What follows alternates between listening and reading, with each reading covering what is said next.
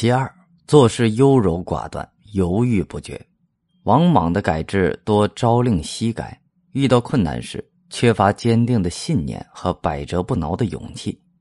帝皇三年（二十二年），各地农民相继起义，天下溃叛，势穷计破。王莽于是彻底废除井田、奴婢、山泽、六管之禁，继位以来不便于民的诏令也都废除。可事未及行，而冲陵兵起，新朝灭亡。因为口惠而实不至，所以怨哉及其人。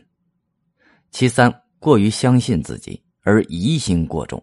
在王莽代汉的过程中，刘歆起到很重要的作用。但王莽做了皇帝之后，便对刘歆有了防范，弃之不用。弃用刘歆，昭示着汉末儒生集团的分裂。与秦始皇一样。王莽是一个勤勉的皇帝，但事必躬亲，很难容人任人，也过于勤勉，不善用人，便很难做一个好皇帝。就改革本身来说，通过对其具体政策实施分析，我们也可以看到一些问题。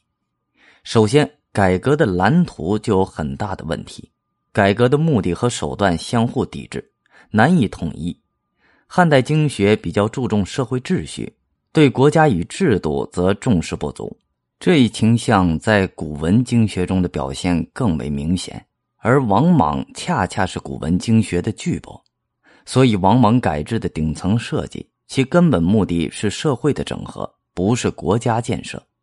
可是事实上，整合混乱的社会秩序，必须以完善国家制度作为起点。王莽的王田制将全国土地国有化。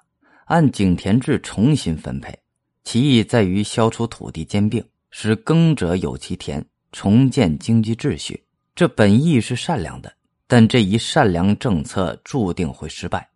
原因很清楚：西汉末年，大土地所有者基本是身份性地主，作为官僚，他们充斥于各级政府之中，是土地国有化的最大受害者。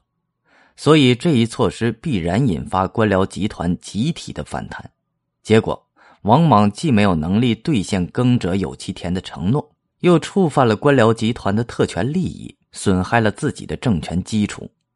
王莽还禁止奴婢买卖，利益是要遏制奴婢数量的扩大，倡导平等，重建和谐社会秩序。